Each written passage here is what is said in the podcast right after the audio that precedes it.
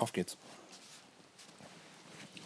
Herzlich willkommen bei den Flim. Oh, Motherfuck. Ich habe mir überlegt, wie ich das Bombengeräusch am, am, am, am leisesten halten könnte. Ähm, ja, Flim Flimmerfreunden. Entschuldigung. Äh, naja, mein Name ist Bernd Begemann. Ich bin Kai Otto. Kai Otto lutscht einen Eu Eukalyptusbonbon, weil er denkt, dass euch das irgendwie nützt. Er macht es für euch nur für. Niemand lutscht freiwillig einen Eukalyptusbonbon. Das schmeckt einfach nicht, außer man ist ein Koalabär. Ähm, aber Kai, das ist ja nun daneben gegangen. Herzlich willkommen bei den Flimmerfreunden. Du suchst praktisch in deinem Mund nach, nach der optimalen Position für deinen Eukalyptusbonbon. Aber Beim Reden. Ja, zu diesem Weil Zeitpunkt Leute, ist es weil Leute sich immer, einfach. immer gerne wieder seit Jahren über Essgeräusche beschweren. Und man könnte sagen, es wäre ja vielleicht einfach professionell, wenn ich dann keinen Bonbon am Anfang des Podcasts im Mund haben Ja, würde. wäre gut. Aber, ähm, naja, so, äh, keine Ahnung. Lektionen nicht gelernt. Ja, vielleicht mögen wir diesen einen Typen, der sich über Essgeräusche beschwert hat, auch nicht besonders. Vielleicht äh, suchen wir auch einfach vielleicht ein bisschen übereifrig nach Dingen, die diesen Mann zum Wahnsinn treiben. Ähm, vielleicht ist das eine puerile ähm, Marotte von uns. Äh, Möglicherweise. ich entschuldige mich in aller Form. Äh, mein Name ist Bernd Begemann. Ich bin Kai Otto. Haben wir schon mal gesagt, wir sind wie Oldschool-Hip-Hopper, wir können gar nicht oft genug unseren eigenen Namen sagen und buchstabieren, weil wir diesen wundervollen Filmpodcast mit euch teilen. Das ist wie in einem Hip-Hop-Track, stimmt. Du kannst jederzeit an irgendeiner Stelle bei uns reinhören. Nach drei Minuten weißt du, wo du bist, weil wir es äh, gedroppt haben. Heute reden wir über den neuen Film Captain Phillips mit Tom Hanks von Paul Greengrass und wir nehmen ihn zum Anlass, um auf das weitere Lebenswerk von Paul Greengrass. Paul Greengrass zurück äh, zu blicken und wir werden äh, kritisch, freundlich gewogen seinen Stil analysieren. Wen versuche ich zu verarschen? Wir werden ein paar Allgemeinplätze über seine Art, Filme zu machen. Wir werden den Wikipedia-Artikel Ja. neu arrangieren und ihn euch als Und dann, was wir Oh Mann. davon verstanden haben, eine Freundin von mir aus, aus Berlin, üble Geschichte. Jetzt hat Kai seinen Eukalyptusbonbon auf der Zungenspitze. das ist kein guter Ort, Kai. Okay, ich, ich habe ihn jetzt in der, in, der, in der Backe, in der Wange. Da soll er mal bleiben. Da Lass soll er ihn, mal bleiben Lass ihn vor sich hin osmosieren und dir die lebensspendende Eukalyptuskraft abtreten.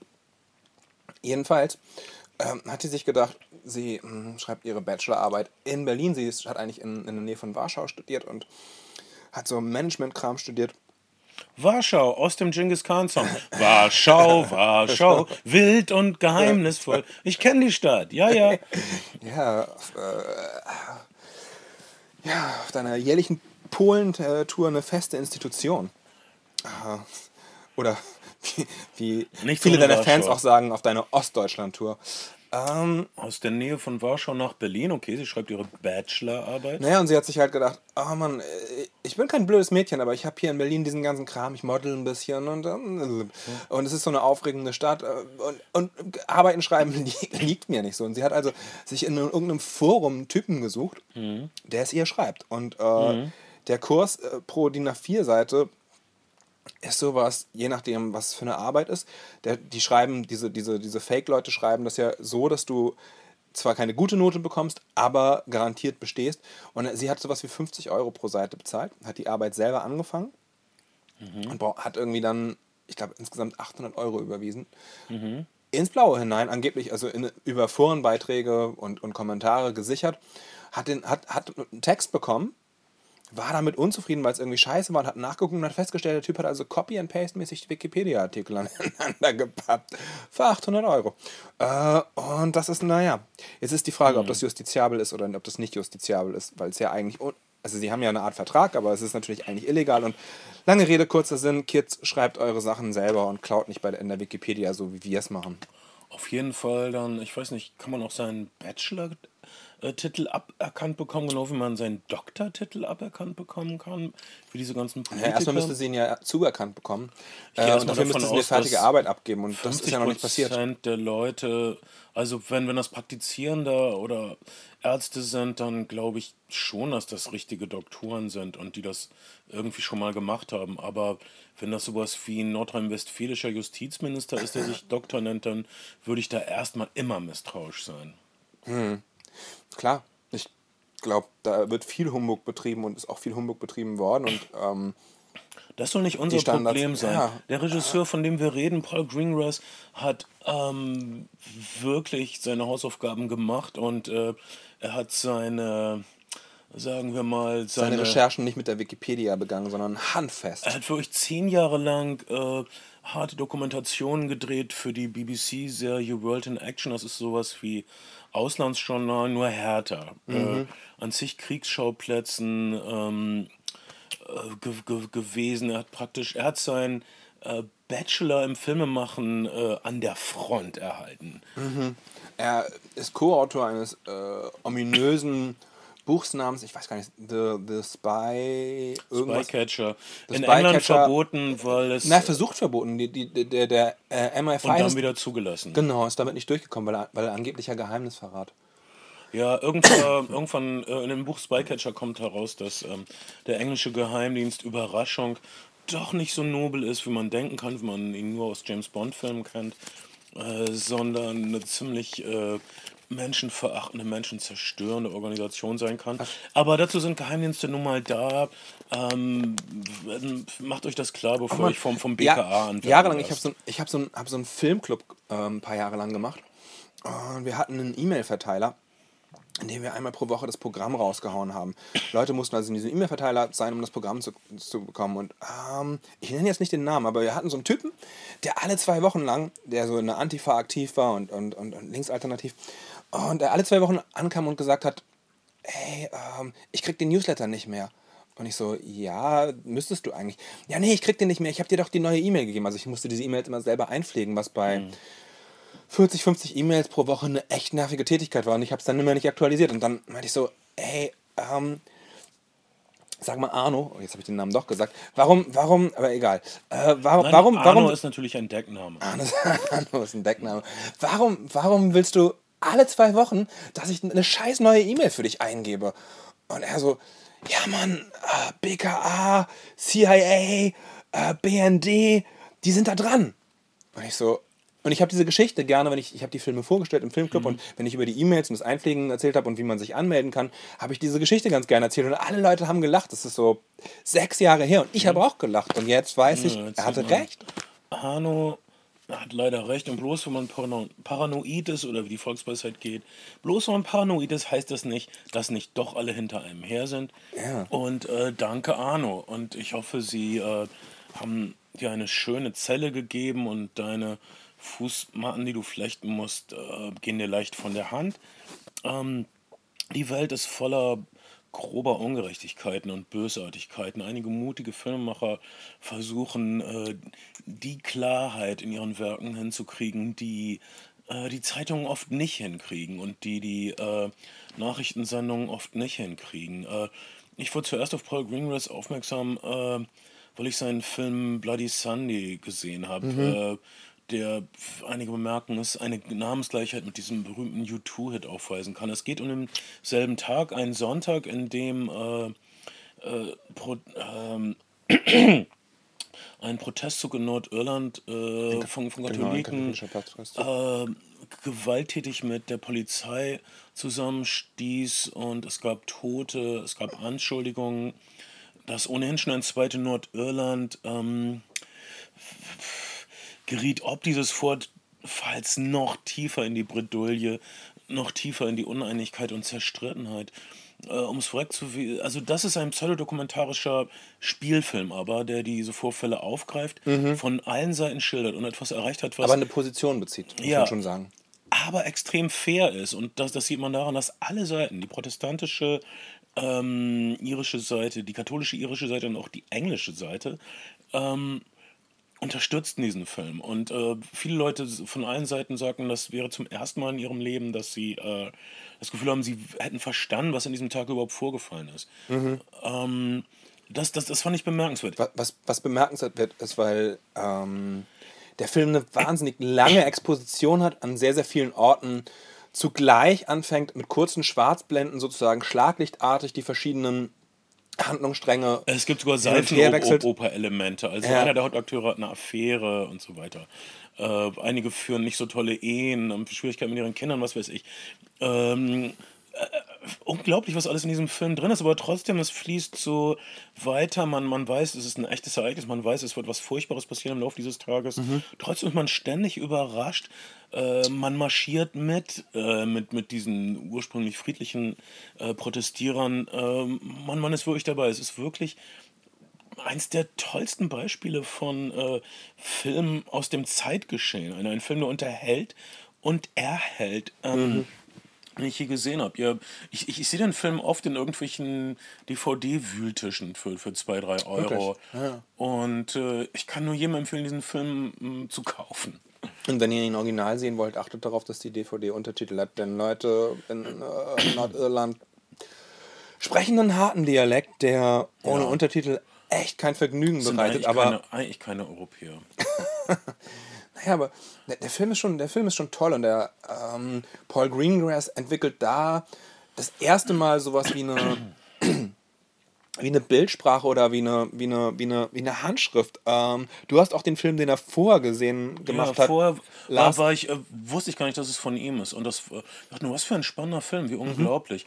Äh, Er hat einen Film gedreht, äh, der, ich weiß nicht, wie er auf Deutsch heißt. Im Original heißt er The One That Got Away, ist ein Film über einen Vorfall des Irakkriegs, äh, der von einem Zug äh, englischer Elitesoldaten handelt, die äh, vor Ausbruch des ersten Irakskriegs in den 90ern hinter den feindlichen Linien äh, äh, zwischen Saddams Soldaten abgesetzt wird, um Scud-Raketen zu zerstören. Äh, ihr wisst vielleicht nichts über den ersten Irakkrieg.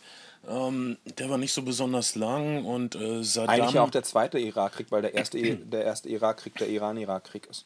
Also technisch betrachtet ist Oh, es der okay, zweite. von mir aus. Äh, der, ich meine damit den Krieg, den die ähm, Amerikaner für, für die Befreiung Kuwaits. Ja, du sagst das in Anführungsstrichen, aber das hättest du damit echt nicht machen müssen, meine Güte. obwohl, die, obwohl es ja dieses, äh, obwohl es ja sozusagen dieses Statement des amerikanischen Botschafters gibt, ja, ja, mach das mal, wir mh, sehen dann wohlwollend drüber hinweg. Ja, das ist kolportiert worden, ich weiß es auch nicht. Ich glaube, dass. Ähm, ich glaube nicht, dass äh, Saddam gesteuert wurde vom CIA. Äh, ich glaube, der Typ war echt ein super Arschloch. Natürlich war er ein Aber- super Arschloch, aber er war ein, er war ein, super, er war ein super Arschloch mit äh, einer Menge amerikanischen und, und deutschen Waffen.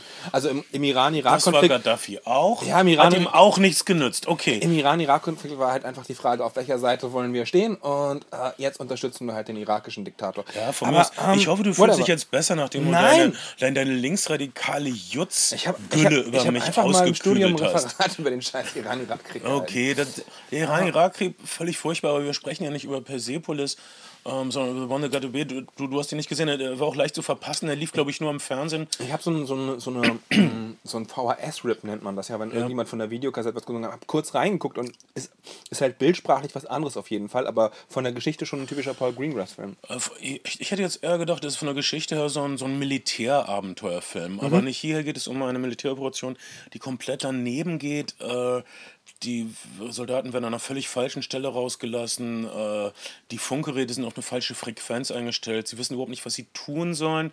Dann geraten sie in die Situation, dass sie von einem Hirtenjungen entdeckt werden und sie überlegen kurz, ob sie ihn erschießen sollen. Dann wären sie sicher, aber sie tun es nicht was moralisch gut war von ihnen, aber was dazu führt, dass sie dann gejagt werden von den äh, äh, äh, Soldaten Saddams, mit dem Ergebnis, dass nur ein einziger von ihnen äh, zurück zu äh, den heimischen Einheiten kommt, um dann jovial von einem Vorgesetzten angesprochen zu werden. Na, das war ja ein ganz schönes Abenteuer, was Sie da erlebt haben. Sie können es bestimmt nicht erwarten, wieder zurück nach vorne an die Front zu kommen. Und dieser Soldat ist natürlich komplett angepisst, ob der Arroganz und der dilettantischen Kriegsführung seiner Vorgesetzten. Da, äh, abgesehen davon muss man sagen, dass äh, die irakischen Scud-Raketen von äh, britischen Spezialeinheiten zerstört wurden. Ich weiß, dass ich gebannt, weil das so ein völliges Novum war, während dieses äh, Irakkrieges, den du den zweiten oder so Irakkrieg nennst. Ich, ich nenne ihn den, den ersten CNN-Irakkrieg.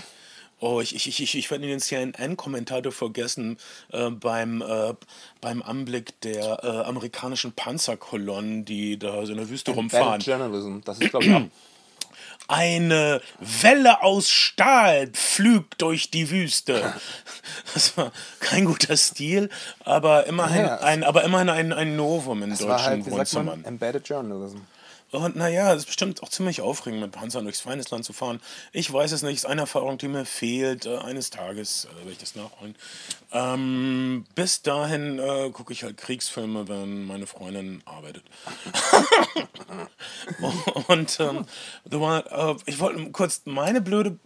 Okay, du weißt alles politische Wichtige über den Irakkrieg. Ich weiß nur diese unwichtigen Sachen, dass ich damals verarscht wurde am Fernsehen. Man sah diese äh, Zusammenschnitte von fliegenden Scud-Raketen, dann sah man schwarze amerikanische Soldaten, die die Patriot-Abwehrraketen bedienten und äh, kleinen äh, jüdischen Kindern auf die Schulter klopften und ihnen Süßigkeiten verteilten, dann auf irgendeinen Knopf drückten, dann flog die Patriot-Rakete hoch und es gab eine riesige Explosion, Todessternmäßig. Oh, die Amerikaner haben Jerusalem gegen die äh, irakischen Giftgas-Guts verteidigt. Ich habe jetzt viele Quellen ähm, Naja. gel- gelesen, die gesagt haben, dass keine einzige Patriot-Rakete jemals eine Scud-Rakete getroffen hätte. Die wären alle auf dem Boden von Flugzeugen oder meistens von britischen Spezialeinheiten zerstört worden. Okay.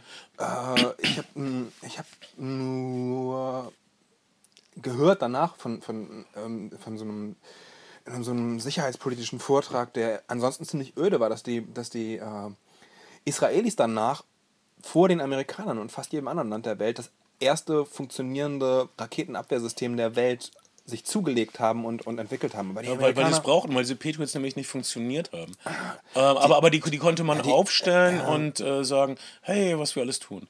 Diese, diese, die, die, die Israelis sind ja auch, kennst du, kennst du diese, diese, diese MiG und diese äh, äh, Torpedoboot-Geschichten äh, der Israelis in, äh, in Frankreich?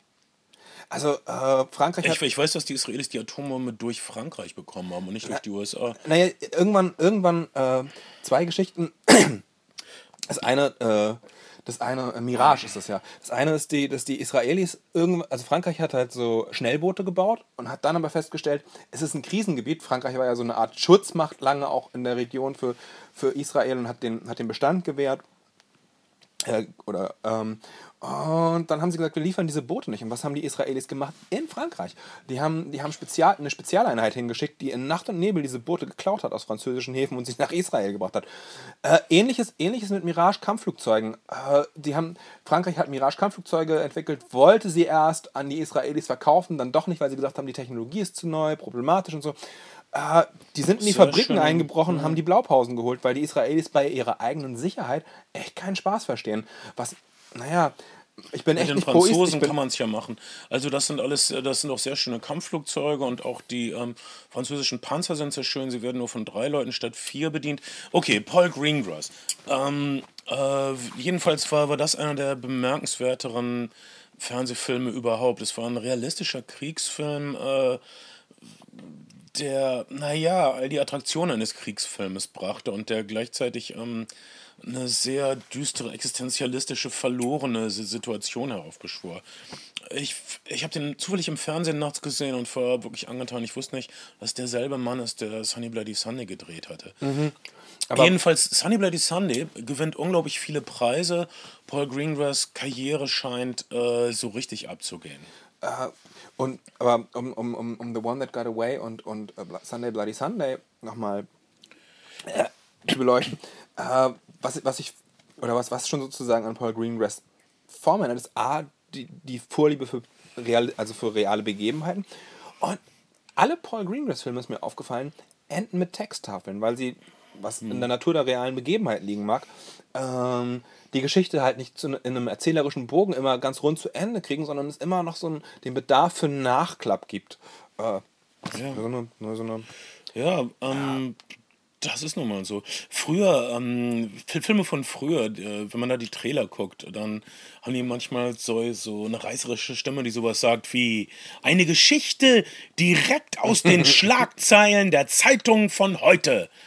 Und äh, naja, das macht Paul Greengrass. Ähm, nur ähm, er bemüht sich wirklich, ähm, journalistische Sorgfalt walten zu lassen, aufgrund seiner zehnjährigen Schulung vor Ort.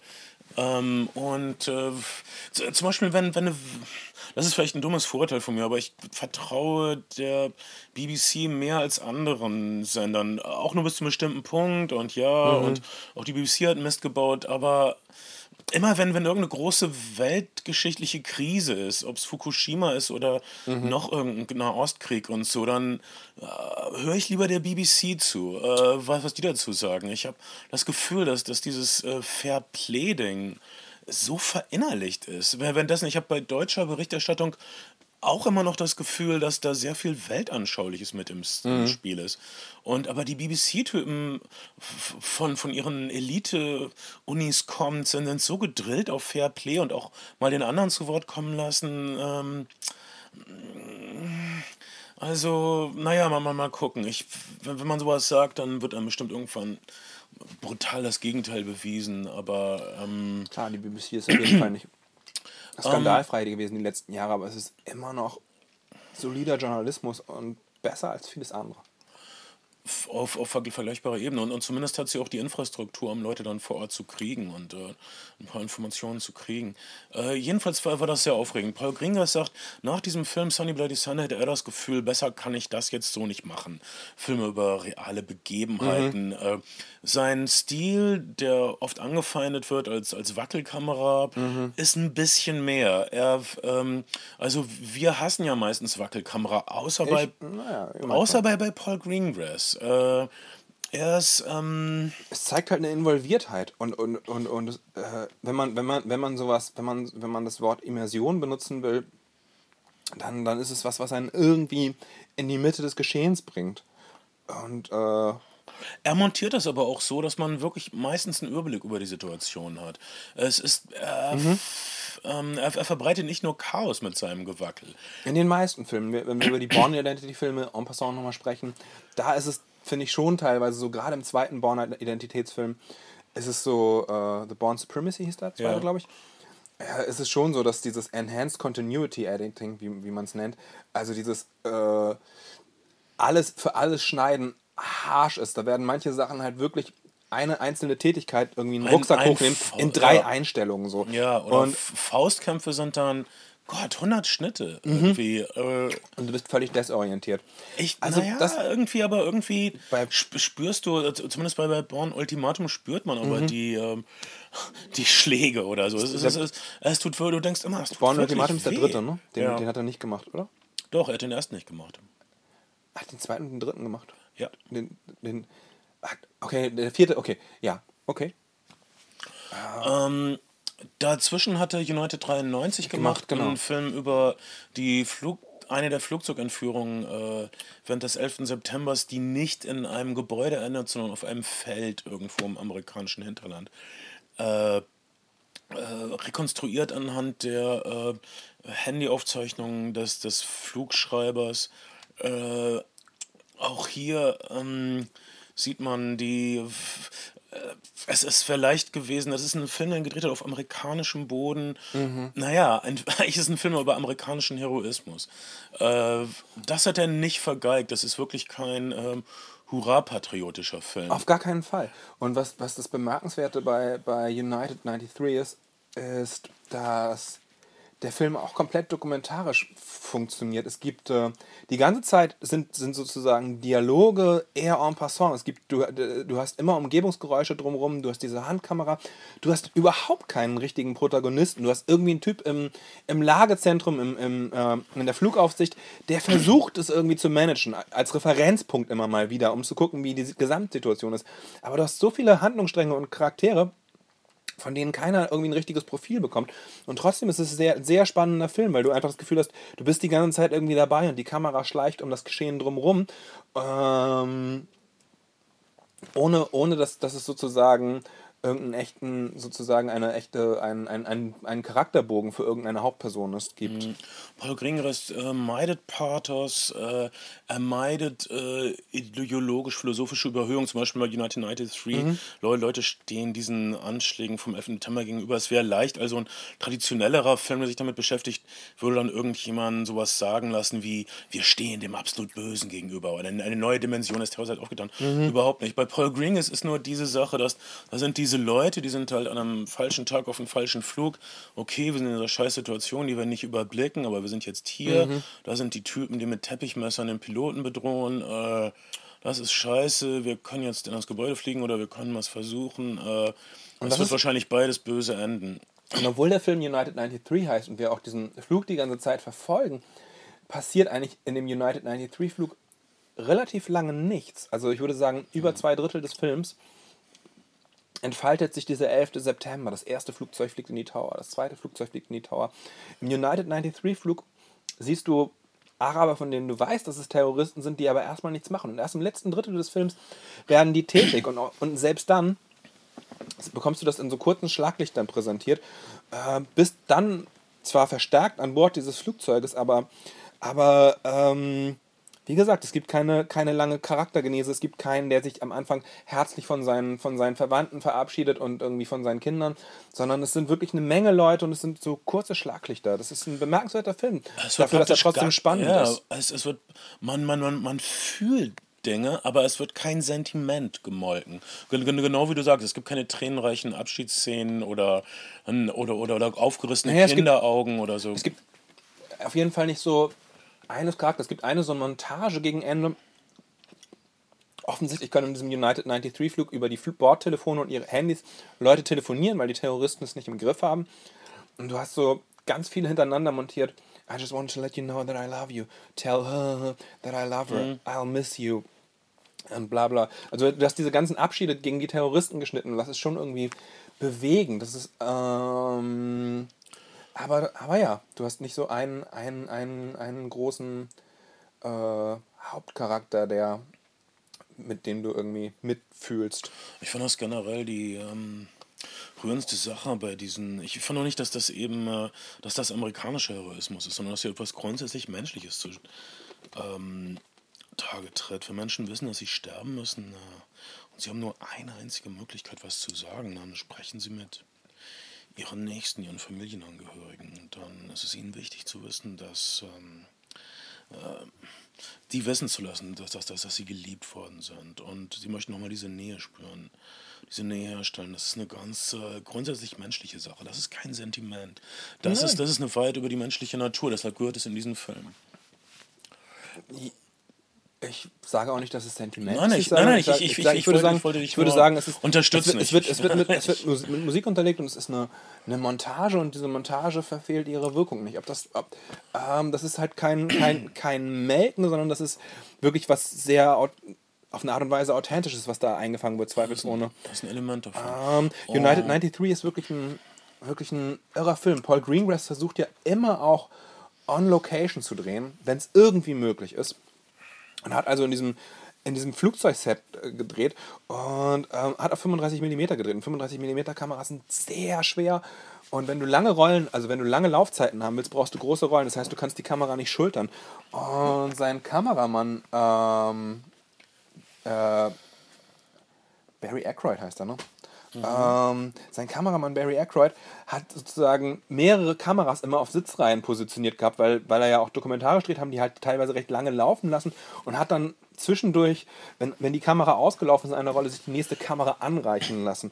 Habe ich im American ne? Und dann sozusagen direkt weitergedreht. Äh, was, naja, was, was so eine Arbeitsbeobachtung ist, die ich ganz bemerkenswert fand, die wahrscheinlich viele Leute nicht interessieren wird. Ja, ich finde das wichtig, weil solche Dinge, so solche kleinen Sachen oder das sagt uns viel über das Arbeitstemperament und die Arbeitsidentität aus, die sich dann auch auf die filmische Intensität äh, auswirkt und, und das spürt man, wenn man den Film guckt. Tom Hanks hat erzählt, äh, kleiner, kleiner, kleiner Spoiler vielleicht, dass bei Captain Phillips äh, Paul Greengrass auch sehr, sehr lange in, diesem, in einem Rettungsboot drehen wollte im Mittelmeer. Und erst als der Hauptdarsteller das zweite Mal mit Erbrochenem von irgendjemand anders äh, konfrontiert wurde, als als Tom Hanks im Take angekotzt worden ist, das zweite Mal, hat Paul Greengrass sich dazu überreden lassen, dieses Rettungsboot-Set doch Zu in etwas bauen. trockenere Gefilde zu verlegen. Ah, weil er, weil er das bravo. sozusagen Also, das kann man auch nicht unterscheiden, Greengrass. Himmel, Herrgott. Wir reden jetzt von dem neuen äh, Paul Greengrass-Film, der. Die, Born, die Born-Filme sind seine einzigen, also auch dokumentarischer Style, nicht richtig dokumentarisch. Äh, auch eine, auch eine, eine arbeitstechnische Sache, die ich ganz lustig finde, im American Cinematographer gelesen, beim Born Ultimatum, dem dritten Film. Äh, äh, ist, das, ist, das, ist das der dritte, der in Berlin spielt, oder ist das der zweite? zweite der mit der Berlin-Sequenz? Ist das Born, äh, Born Supremacy oder Born Ultimatum mit der Berlin-Sequenz? Ich glaube, Born Ultimatum. Born Ultimatum. Ähm, Freund von mir hat da Beleuchter gemacht. Äh, die haben aus ganz Deutschland Lampen zusammengezogen, weil die die halbe Stadt beleuchtet haben. Der Kameramann, Endlich mal, dass düster Berlin mal ein bisschen Licht bekam. Willkommen im 21. halt. Jahrhundert, Das ist echt Mark. Brandenburg. Die haben, die haben, das ist echt Wahnsinn, was die aufgefahren haben in Berlin. Die haben ganze Straßenzüge erleuchtet. Und der Kameramann hatte keine Zeit für eine Motivtour, weil er, äh, weil er in einem anderen Projekt gewesen ist. Barry Aykroyd, der übrigens auch The Hurt Locker und die, die Pilotfolge von The Newsroom gemacht hat, beides Empfehlung. Ähm, und hat dann mit äh, Google Maps die Lampen aufgestellt. Also hat gesagt, an der Straße stellen wir eine, stellen wir eine Einheit auf. Also hat sozusagen Street View, Street View genommen und äh, ist das Street View? Street View, Street View ist das Durchgehen, ne? Google Maps ist das oben sozusagen, Google Ja. Earth von oben. Und hat dann halt gesagt, da bauen wir Lampen auf, ähm, da zwei Zehner hin und so weiter und so fort. Was ich eine ganz lustige Lichtkonzept Kann man jetzt finde. machen. Kann man heutzutage machen. Abgefahren. Aber wenn man das Auge hat und die Expertise. Oh, äh, das äh, ist jetzt ein Wimpernschlag für euch, aber für uns war es ein ganzer Monat. Wir äh, mussten den Paul Greengrass Podcast abbrechen, weil äh, ich auf meine Uhr sah und entdeckte, dass ähm, ich äh, meine Tochter zum Fußball bringen muss. Tut mir echt leid. Du hast Kinder, das ist okay. Du hast ein Kind, das sich manchmal wie zwei ein, anfühlt. ein Kind, von dem du weißt zumindest.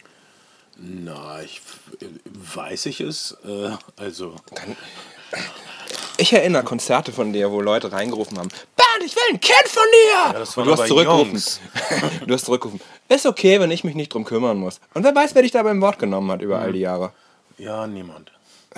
Und äh, alle haben es als die lustig flippige Bemerkung äh, genommen, als die es gedacht war. Ähm, ich finde, mit äh, Empfängnis sollte man kein Schindluder treiben. Ähm, wenn ich drüber nachdenke, finde ich das jedenfalls.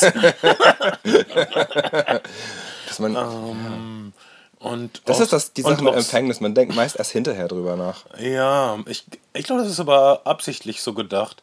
Deshalb, wenn Leute sagen, was sie oft sagen zu mir, oh, du warst so oh, leichtsinnig, du warst so unbedacht. Ja, so hat es die Natur ja gewollt. Ähm, die Welt muss ja am Laufen bleiben und sich immer weiter drehen, nicht wahr? Und das würde sie nicht tun, wenn alle vorher immer nachdenken, oh, ist das jetzt schwachsinnig? Ist das vielleicht ein bisschen leichtsinnig, sich voll besoffen in eine Bikerbar zu setzen? Ähm, wenn alle über sowas nachdenken würden, würde ja nie irgendwas passieren. Vollkommen richtig. Vollkommen richtig. Ähm, wir reden aber über den Film Captain Phillips und hier gehen Menschen fast sehenden Auges in ihr Unglück. Äh, wir haben zwei verschiedene Schauplätze, zwei verschiedene Welten, die zusammenprallen auf die Art, wie es nun mal so passiert in äh, diesem neuen Kapitalismus, der sich totgesiegt hat, in diesem Kapitalismus ohne echte Gegner, außer die Gegner sind äh, Slumlords mit AK-47s, aber das sind keine Gegner des Kapitalismus. Sie betreiben Kapitalismus auf ihre Art. Wir sehen also Captain Phillips, der sympathischste Schauspieler aller Zeiten, ich weiß es nicht wirklich, aber wenn man Tom Hanks auf der Leinwand sieht, äh, denkt man ähm, automatisch, was für ein total süßer Typ. Also er ist automatisch sympathisch. Dagegen kann man einfach nichts machen. Man findet Tom Hanks sympathisch. Das ist der Everyman, der James Stewart unserer Generation, seiner Generation. Selbst wenn er die unangenehmsten Dinge tut. Ich habe zufällig jetzt in der Zwischenzeit äh, eine Klasse für sich den Baseballfilm mit ihm gesehen, wo er den widerlichsten Typen überhaupt Davis. spielt. Einen saufenden Sexisten, der unangemeldet, rüpelig, rülpsend in die Frauenumkleide kommt und dann erstmal ganz lange ins, ins Waschbecken pisst. Äh, das bringt nur Tom Hanks fertig, dass er dann trotzdem nett rüberkommt. Aber das ist ein Problem, was man mit Filmen generell haben kann, dass Sachen, die völlig äh, unangenehm sind im echten Leben, sympathisch und liebenswert rüberkommen im Film. Sprich, äh, ein sexistischer Alkoholiker, wie von Tom Hanks dargestellt, ist dann auf einmal sympathisch. Im wirklichen Leben wäre das einfach nur ein und Albtraum. entdeckt seine Menschlichkeit. Ja, ach, muss er gar nicht so viel machen. Auf einmal ist er dann irgendwie netter. Oder Clint Eastwood in Gran Torino, ein alter beinharter Rassist und irgendwie ein fast, fast Nazi. Aber in Gran Torino, dem Film, ist er so nett und, äh, und dann auch irgendwie lernfähig. Ähm, ich glaube nicht, dass das im echten Leben so oft passiert. Aber dafür sind Filme ja auch da vielleicht. Deswegen, deswegen macht man ja, wie gesagt, äh, Test-Screenings, um festzustellen. Oder, oder eliminiert sowas vorher, um äh, äh, eine gewisse Reichweite zu haben. Denn niemand möchte seinem Nachbarn auf der Leinwand begegnen. Nee, das ist wohl wahr. Äh, ich möchte allerdings ähm, immer wieder einen neuen Paul Greengrass-Film sehen, wenn er so gut ist wie Captain Phillips. Äh, wir kommen so langsam rein in den Film. Wir kriegen nur sporadische Informationen, aber die haben es in sich und sind wichtig fürs weitere Verständnis des Filmes. Äh, Captain Phillips ist ein bisschen besorgt wegen seines neuen äh, Auftrages. Er soll ein Frachtschiff ähm, vorbeiführen an die gefährlichste, piratenverseuchte Stelle ähm, Ostafrikas vorbei. Ähm, genau die Gegend, wo die Soldaten von Black Hawk Down runtergestürzt sind. Ähm, und äh, seine Firma setzt ihn ein bisschen unter Druck, nicht mit dem großen Konvoi zu fahren, sondern um Sprit zu sparen, genau die Umleitung zu nehmen, die seinen Frachter zu einem leichten Ziel machen würde. Und mhm. äh, Tom Hanks geht also sehenden Auges in dieses, die, die, diese Gefahr. Ähm, er sieht das ganze Bild, aber er hat nicht wirklich eine Wahl, was anderes zu machen, weil er sonst wahrscheinlich keinen Job kriegen würde. Er redet kurz mit seiner Frau über seinen Sohn und vergleicht die alten Zeiten mit den neuen Zeiten und Überraschung, die alten Zeiten schneiden besser ab. In diesen neuen Zeiten, meint Tom Hanks, ist es nicht mehr so wie früher. Früher konnte man einfach so seine Arbeit machen und wenn man nicht besonders groß aufmuckte und kein besonderer Idiot war, wurde man dann automatisch Captain nach 10, 20 Jahren. Mhm. Aber heutzutage geht das nicht mehr. Heute hat man 80 Konkurrenten, die sich alle gegenseitig übertreffen vor Diensteifer und die versuchen sich auszustechen und selbst wenn man mit diesem Rattenrennen mitmacht, ist nicht mal gesagt, dass man irgendwann befördert wird. Diese, diese kapitalismuskritischen Untertitel, Unter, Untertöne sind Paul Greengrass. Sollten wir uns übrigens mehrfach wiederholen oder ihr habt das Gefühl, genau das gleiche habt ihr schon vor 20 Minuten gehört, seht es uns nach, das ist pädagogisch, aber es liegt auch, äh, oder es ist auch der, der Zeit geschuldet, die zwischen den beiden Podcasts lag. Dies also, ist der große Zeitreise-Podcast. Aber ich, um, ähm. ich bin froh, nochmal so mit Abstand über diesen Film zu sprechen, okay. weil das einer der Filme ist, über die man äh, nachdenkt, äh, die Bayern bleiben. Also wirklich kein vergessenswerter Trash Phillips. Paul, Paul, Greengrass möchte immer, das ist auf jeden Fall sein Anspruch, auch, auch ähm, in Anführungszeichen sozialkritische Themen beleuchten, Themen beleuchten, die sonst nicht unbedingt im, im Mainstream-Kino beleuchtet werden. Und für Paul Greengrass geht es eben dann auch darum, eine Kritik am Kapitalismus und an den modernen Zeiten auszusprechen und auch an der hier ist die erste Welt, hier ist die dritte Welt. Das kommt ein bisschen kurz, muss man fairerweise sagen. Die, die Afrika-Episode auf körnigem 16mm Material gedreht, geht nicht richtig in die Tiefe. Muss es nicht. Aber man könnte sagen, bei der westlichen Episode ist es genauso. Aber das wenige, was wir erfahren, ist komplett prägnant. Hier ist also diese Küstenstadt, hier sind diese Fischer. Wir werden später erfahren, dass sie keine Fische mehr haben, weil der Westen mit seinen großen Industriefang Flaggenschiffen ja. die Gründe leer gefischt hat. Äh, dieses recht friedliche Industriedorf kriegt Besuch von äh, Abgesandten eines Warlords, die dort groß, mächtig, säbelrasselnd mit ihren AK-47-Gewehren einfallen und die Dorfbevölkerung unter Druck setzen und praktisch suggerieren, entweder ihr fangt jetzt einen Frachter für uns, entführt uns den, gibt uns massig Lösegeld oder wir überfallen euer scheiß Dorf und knallen euch alle ab. Ähm, das wird ganz klar suggeriert. Also auch diese Akteure sind unter Druck von äh, höher stehenden Stellen und äh, setzen ähm, zwei, die Mannschaften von zwei Booten zusammen, die ausziehen, um den großen weißen westlichen Lösegeldwal zu fangen. Mhm.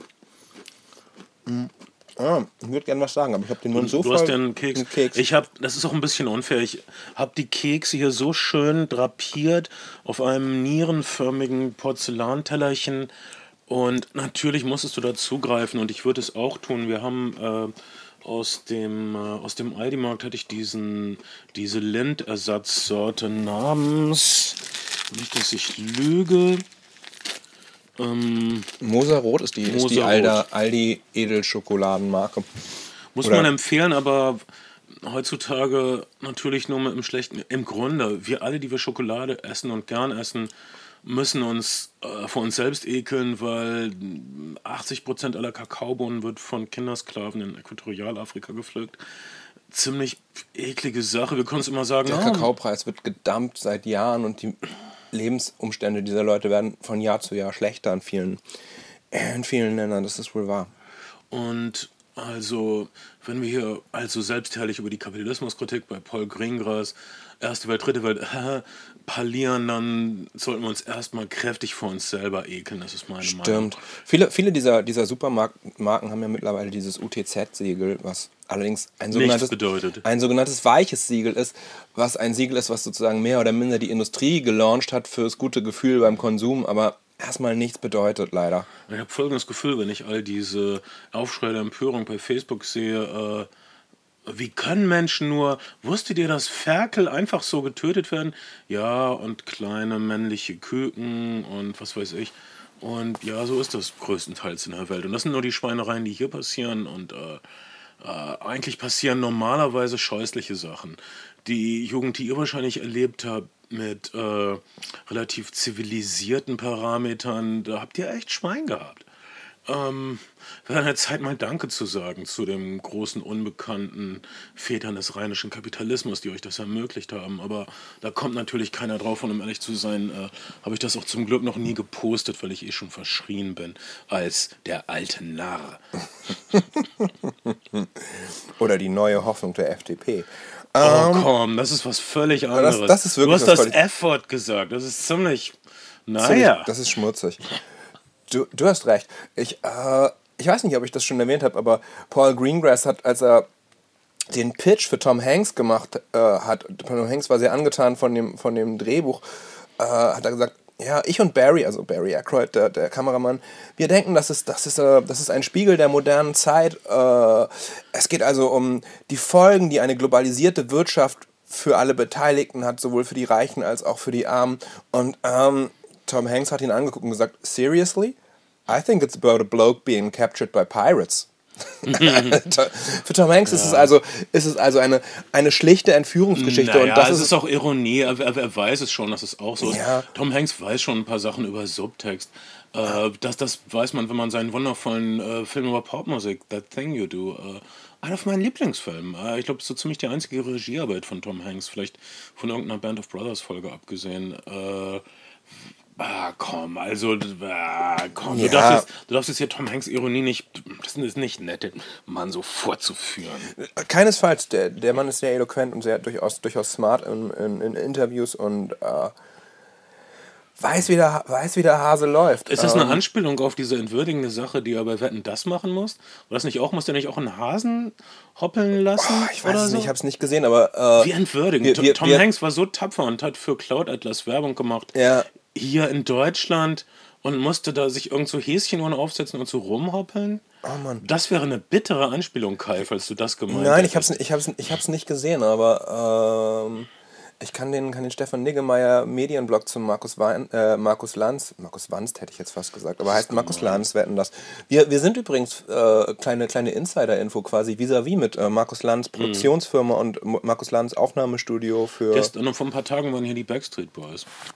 Gerade jetzt in dieser Sekunde beginnt die Aufzeichnung. Während wir hier aufzeichnen, werden, werden äh, Senioren und, und mittelalterliche Leute hineingeführt ins Studio, gut, äh, gut angewärmt mit einer Menge gratis Sekt, den es vorher gibt und ein bisschen Alkoholi alkoholischen Freigetränken. Und Markus Lanz wird zum Thema, das mir jetzt gerade nicht bekannt ist, mit Gästen, die mir auch unbekannt Wird sind, reden. versuchen, die Emotionen aufzuputschen. Das nennt sich dann aktive Demokratie. Wenn der Pöbel bedient wird in seiner Gier nach billigen Sensationen und Aufregern. Ich stehe dieser Sache sehr distanziert gegenüber. Aber naja, es macht Spaß und wenigstens ist es möglich, ja, in Deutschland Sachen zu sagen, ohne äh, verhaftet zu, na und so weiter. Ach, wir versuche ich zu verarschen.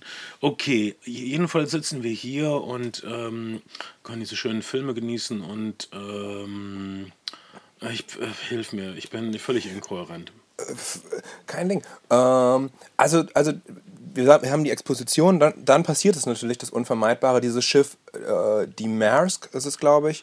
Nein, das äh, ist- Maersk, Maersk Alabama. ist- Maersk Maersk ist, die Reederei die und die, das Schiff heißt Alabama, Maersk, Alabama. Ja, wir, das, das, das Bemerkenswerte ist, äh, diese ganze Expedition, Tom Hanks als Chef, äh, er, ist, er spielt sehr uneitel, Mhm. er ist ein ziemlicher Pedant, er geht überall, ja, hier, was ist denn hier mit dieser Klappe?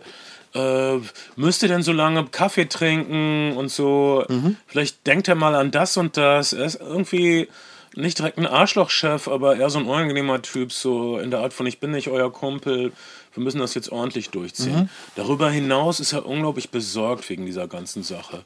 Ähm, und er weiß, dass ähm, Piraten hinter ihm her sind. Der erste Angriff von zwei Booten wird äh, zurückgeschlagen. Dann äh, durch, durch einen, äh, durch einen falschen oder einen simulierten Funkkontakt, ja. durch ein paar ähm, Tricks. Ähm, dann äh, ist auf nur noch, nur noch ein Boot hinter ihnen her, aber dieses Boot hat sie in sich. Wir haben gesehen, dass der Anführer dieser letzten vier verbleibenden Piraten in einem Boot, was hinter Tom Hanks Schiff her ist, ein wirklich harter Hund ist, dem im Grunde alles egal ist. Er steht mit dem Rücken zur Wand. Wir, er, er, er schlägt jemand anderen, der ihm äh, Konkurrenz macht als Anführer, praktisch tot mit einem Werkzeug. Äh, das ist ein unangenehmer Finger später. Ähm, das wird der große Gegenspieler von Tom Hanks werden. Und wie in einem klassischen Western sehen wir also erst den halbguten Cowboy und dann den halbbösen Schurken aufeinander zudriften. Wie magnetisch voneinander angezogen. Und, und die Kunst von Paul Greengrass ist, obwohl es eigentlich keine riesigen dramaturgischen Bögen gibt, den Film die ganze Zeit spannend zu halten, indem er ständig kleine Aufgaben schafft. Also die erste Aufgabe ist, und wir wissen, dass das Schiff natürlich geentert werden wird, die Piraten von Bord wegzuhalten. Die zweite Aufgabe ist es dann später, ähm, die Crew unentdeckt an, im, im, im äh, da, Bauch da, des Schiffes da zu haben wir dann so lassen. eine Art Mini-Stirb langsam. Genau. In, äh, ohne Waffen. Man, man fragt sich natürlich, das wird in einem Film, zumindest habe ich es nicht mitgekriegt, äh, nicht richtig beantwortet. Ein einziges Jagdgewehr auf, auf diesem Schiff wird die Piraten ja fernhalten können. Wieso dürfen die nicht irgendwie ein Jagdgewehr Aus mit aufs Schiff nehmen? versicherungstechnischen Gründen und wenn du, wenn du internationale Häfen anläufst, ist das wirklich relativ lange nicht äh, erlaubt gewesen. Ich habe auf einem, auf einem amerikanischen, auf einer amerikanischen Seite namens The Verge ein, Interview mit dem, äh, was ist ein First Mate auf Deutsch übersetzt, das erste Offizier? Vielleicht. Mhm. dem, dem des Schiffes äh, äh, gelesen, der gesagt hat, die Maersk Alabama wäre seitdem nicht weniger als, ich glaube, achtmal oder sowas wieder überfallen worden von Piraten. Ähm, seit diesem Ereignis, dieses Ereignis ist sehr früh passiert. Das heißt, es gab praktisch keine echten Erfahrungswerte damit. Was machen diese Piraten? Wie funktionieren sie? Der Mechanismus hier ist ja auch ein bisschen etwas anderes. Äh, Das eigentliche Piratenmutterschiff, das immer mitkommt, dreht hier ab. Es sind tatsächlich dann nur noch diese vier Piraten, die zurückbleiben. Ähm, und erst relativ spät wäre es erlaubt gewesen, sozusagen äh, Söldner oder, oder Sicherheitskräfte mit an Bord zu nehmen, weil du halt tatsächlich mit Bewaffnung keinen internationalen Hafen anlaufen kannst. Wirklich. Also, es ist ein Drama, so oder so. Auf jeden Fall ist das die Situation, die es vier Bewaffneten erlaubt, äh, 40 Unbewaffnete zu entern und äh, zu terrorisieren auf eine Art. Ähm, f- die, äh, es, ist, es ist ziemlich spannend, auch im Sinne von einem konventionellen Thriller-Action-Film, aber es gibt eben keine großen Explosionen, es ist einfach nur so, äh, es sind die simplen, aufregenden Freuden des, des Versteckspiels. Die Bewaffnung versteckt sich im großen Schiff. Die, Bewaffnung ist, äh, die Besatzung ist ortskundig. Äh, die ähm, Angreifer sind nicht ortskundig, äh, suchen im dunklen Schiff. Äh, bewaffnet. Der eine Bewaffnete sucht die vielen Unbewaffneten in einem ihm unbekannten dunklen Schiff. Interessante Situation für einen Thriller, für einen Horrorfilm. Das wird ziemlich professionell, ziemlich spannend erzählt in einer 10 Minuten Minisequenz, die wie so ein kleiner Film im Film ist. Überhaupt sind viele, viele, viele Sequenzen sozusagen, haben einen, haben einen eigenen Bogen und sind sozusagen immer durch eine einfache, durch eine ein, relativ einfache Aufgabe. Irgendjemand will irgendwas verhindern und irgendjemand will irgendwas erreichen. Das ist die, die Grundidee von Konflikt. Äh, extrem effizient inszeniert.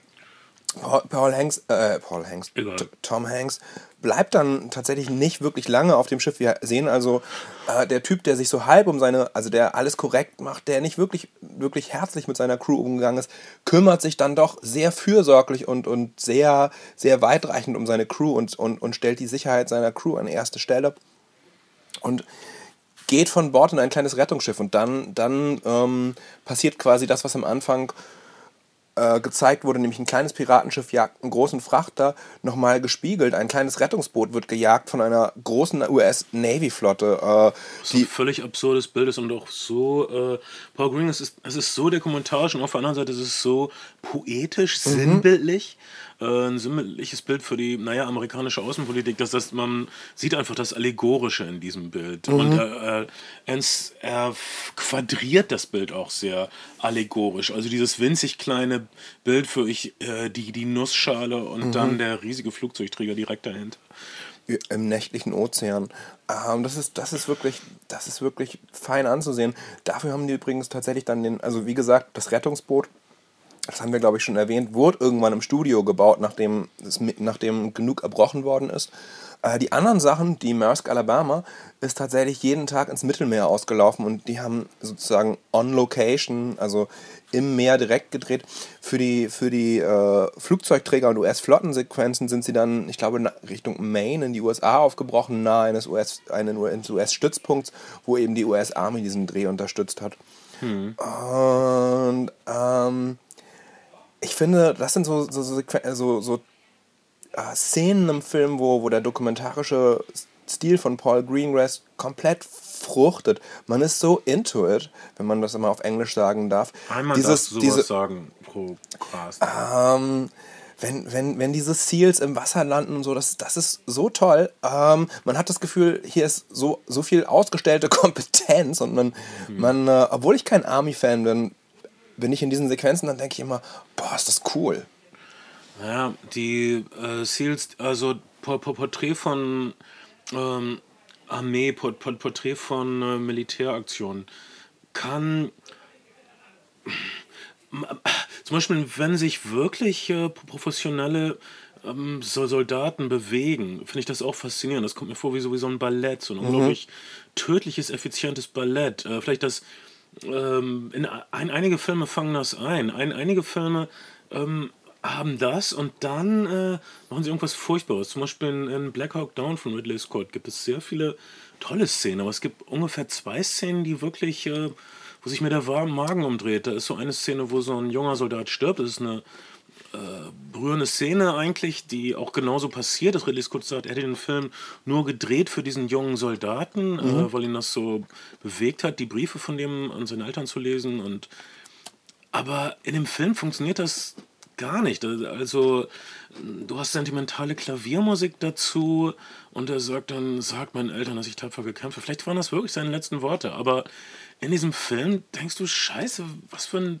Propagandaposter, was für ein sinnloser Tod hier und so weiter. Und dann gibt es eine andere Szene in Black Hawk Down, wo Krieg als Sport finde ich immer das Schrecklichste. Also mhm. eine Sache, die auch nicht wirklich passiert ist in Mogadischu, äh, Somalia zu, zu der Zeit. Äh, zwei soll die Soldaten werden irgendwie belagert äh, von einem großen Gebäude gegenüber und sie müssen nachts das Gebäude gegenüber markieren und haben so eine Art äh, elektronische Boje und die tragen sie rüber wie so ein Football, damit das Gebäude, wo die Somalis drin sind, äh, bombardiert werden kann. Mhm. Das wird inszeniert wie so ein Football. Ereignis und du hast auch genau so ein Sportgefühl mhm. und äh, vielleicht passiert das wirklich im Krieg, aber das ist irgendwie so unangenehm. Und äh, Paul, ja, Green, Paul, Paul Greengrass ähm, steht den Seals gegenüber ziemlich neutral gegenüber in Captain Phillips. Er sagt, ja, das sind, die sind wirklich effizient, das sind vielleicht mit die besten äh, Soldaten der Welt, Meister ihres Faches. Er lässt sie richtig klassisch von links nach rechts gehen, wenn sie zuerst mhm. äh, in Aktion treten auf dem, auf dem Flugzeugträger. Wenn sie fertig sind, gehen sie von rechts nach links, ohne ein Wort zu sagen, packen zusammen also zuerst packen sie aus, machen sie ihr Ding, dann packen sie zusammen und gehen wieder weg. Äh, mhm. Und, und er, tut es, er tut es relativ sentimentfrei, relativ pathosfrei auf eine Art und Weise. Komplett. Und er, trotzdem er, er, es wollte er selbst ein bisschen Angst vor denen. Also, die sind einfach, die können ich einfach sofort töten. Also, und das machen die auch, wenn sie den Auftrag dazu kriegen. Äh, das kommt ziemlich klar rüber. Also, es ist nicht, oh, die großen amerikanischen Helden. Äh, er sagt, die können wirklich jeden töten, den sie wollen. Äh, und äh, naja, und das ist ihr Job, das zu tun, und sie tun es oft. Ähm, er, er, sagt wirklich nicht mehr und nicht weniger und äh, das ist ähm, schon klasse. Mhm. Ähm, Captain Phillips hat dann, Spoiler Alert, eines der Enden oder ein Ende, was Tom Hanks wahrscheinlich den, den Oscar bringen wird und uns auf jeden Fall eine Menge Tränen gebracht hat. Mhm. Ähm, auch völlig unprätentiös und relativ unsentimental erzählt. Äh, der befreite Tom Hanks, der ärztlich versorgt wird. Ähm, schaut euch den Film an. Wir wollen, ich will nicht zu viel verraten, aber es ist wirklich. Wir können das ruhig verraten, Eindrucks, Film ist, ist im Kino und mit das kann, eindrucksvollste. Man, man, man, kann darüber sprechen und es trotzdem sehen und es ist nicht so wie beim Krimi, dass dann der Mörder verraten wird oder so. Äh, die wahre Meisterschaft eines großen Filmemachers zeigt sich daran, wie er Zumal selbstverständliche Sachen auf eine natürliche Weise vorführt und sie mit Bedeutung auflädt. Zumal in den, in den USA jeder, jeder auch die Geschichte der, der Maersk Alabama kennt, weil sie sehr stark durch die Medien gegangen ist. In Deutschland ist, da es keine deutsche Crew ist, ähm, sie nicht so präsent, aber in den USA weiß eigentlich jeder, wie die Geschichte gelaufen ist. Das heißt, es geht hier nicht so sehr darum, um das äh, Wer am Ende, sondern eher um das Wie. Und ähm, das Wie ist ganz hervorragend. Ich, äh, Captain Phillips ist auf jeden Fall auf meiner, meiner Top 5 Liste für, für ja. Dieses Jahr. Und, äh, und die Schlussszene mit Tom Hanks. Der zweite Wasserfilm des Jahres, den ich toll denke, fand. Ist einfach, Tom Hanks wird einfach untersucht, äh, Routine, medizinischer Checkup nach der Entführung. Äh, wir verraten nicht so viel, dass er befreit wird, das ist völlig klar. Das ist ein Fall, ist genauso man weiß, dass die Titanic sinken wird. Äh, Tom Hanks wird befreit. Was? Entschuldigung, die Titanic sinkt, Entschuldigung. Ja, aber Hunde haben überlebt. Insofern ist es okay. Okay. Ähm, Hunde und Frauen. Und Kinder in dieser Reihenfolge. Oh Mann, mein alter Deutschlehrer. Die Frau, der beste Freund des Menschen. Ja, uh, lustig. Auf so eine schwiemelige 50er Jahre Art. Ja. für, für, für, sicherlich geeignet für Zehntklässler. Ähm, Zweiter Spruch von ihm, Epileppi, aber happy. Ja, er, war, er war voll von diesen kleinen Alltagsweisheiten. Meine Güte. Also, das haben. Oh Mann. Ja, gut, äh, Kai, das ist, wo du herkommst. Ja. Aber du musst diesen Ort endlich mal verlassen. Wie, De wie Dendemann mir mal gesagt hat, du kannst dich aus Neumünster nehmen, aber du kannst das nicht Neumünster nicht aus dir nehmen, was glaube ich eine Variante von You can ja. take the nigger out of the ghetto, but you can't take the ghetto out of a nigger. Ich habe das auf mich bezogen yes. mit Striche von der Straße nehmen etc. oft hören müssen, aber egal. Oh Mann. Ähm, oh Mann, aber. Nun sind wir hier. Ähm, aber jetzt bist du wenigstens sozial abgesichert. Äh,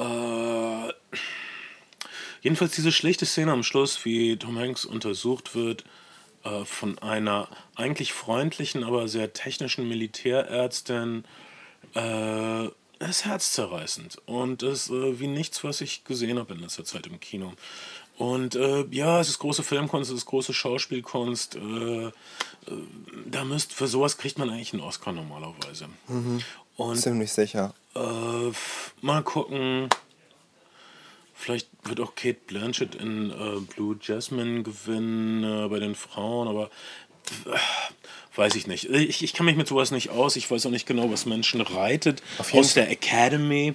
Auf jeden Fall könnte auch noch einer der, einer der, der Piraten einen, einen Nebendarsteller-Oscar bekommen. Paul oh, Greengrass hat übrigens äh, Tom Hanks und die Piraten, die alle das erste Mal gespielt haben, die zwar Amerikaner sind, aber die, das, die sozusagen ihr Leinwanddebüt gegeben haben, die haben sich vorher nicht getroffen. Ähm, mhm. Die haben oder die sind sich das erste Mal begegnet tatsächlich bei diesem Überfall, sprich äh, als, als die sozusagen die, das, die Kapitänskabine, die Brücke stürmen, ist es auch die erste Begegnung, die der, der Schauspieler Tom Hanks und seine filmischen Antagonisten im realen Leben Super haben. Super clever. Ich habe gehört, dass Spielberg sowas ähnliches gemacht hat bei Saving Private Ryan, dem anderen berühmten Tom Hanks-Film. Er hat ähm, Matt Damon äh, getrennt gehalten von dem Rest der Schauspieler, damit da diese Distanz spürbar ist, wenn okay. die sich begegnen.